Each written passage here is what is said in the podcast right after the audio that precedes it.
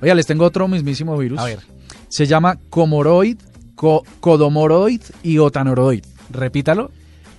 Eh, codomoroid, última vez. Otanoroid, última vez. ¿A qué le ves? ¿De qué creen que va esta vaina? No tengo ni idea. Nada. ¿Será algo médico? Eh, no, resulta que Hiroshishi Ishiguro, ¿Cómo? estoy de un japonés hoy, la cosa más...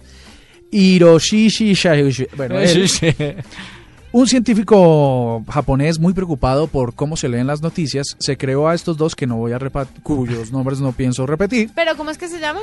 Eh, sí, él y ella son dos presentadores eh, que son androides. Ay, Van a sí. presentar las noticias, o sea que talentos como mm, Silvia Corso, talentos como Mabel Lara, talentos como Juan Diego Alvira, como Jorge Alfredo Vargas, quedarán en desuso muy próximamente en Japón, porque los androids leerán las noticias y lo que están prometiendo es que las van a leer de la forma correcta, de la forma precisa, con la intención y la emocionalidad correcta y precisa. Gracias, Carlos. eh, para que las noticias sean transmitidas de la forma en que ellos consideran deben ser transmitidas. El factor humano se quedó atrás. Oiga, eso me preocupa muchísimo.